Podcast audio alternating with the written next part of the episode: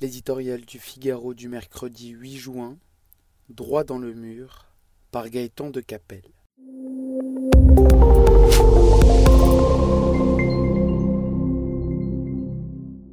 Un mois après la réélection d'Emmanuel Macron, alors que généralité et circonlocution se succèdent sur à peu près tous les sujets, on reste toujours bien en peine d'imaginer à quoi ressemblera son second quinquennat. Souhaitons bonne chance au Conseil national de la refondation pour trier dans la pensée complexe du chef de l'État et bâtir un projet solide pour la France.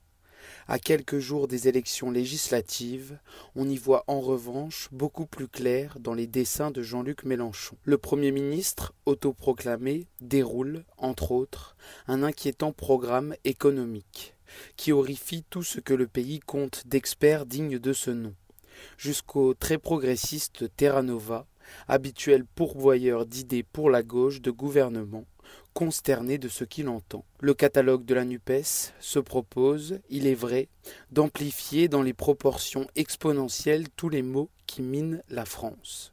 Un véritable musée des horreurs économiques où l'on célèbre la dépense publique, l'impôt, l'inactivité et l'économie administrée le raisonnement, peu sophistiqué, se présente comme un attrape-gogo. La croissance patine, l'inflation menace le pouvoir d'achat. Distribuons les milliards par centaines, bloquons les prix, et tout rentrera dans l'ordre. Les caisses de l'État sont vides, augmentons les impôts, annulons notre dette, et nos comptes publics se rétabliront. Le travail fatigue et asservit, Distribuons des allocations, durcissons la réglementation sociale et abaissons l'âge de la retraite.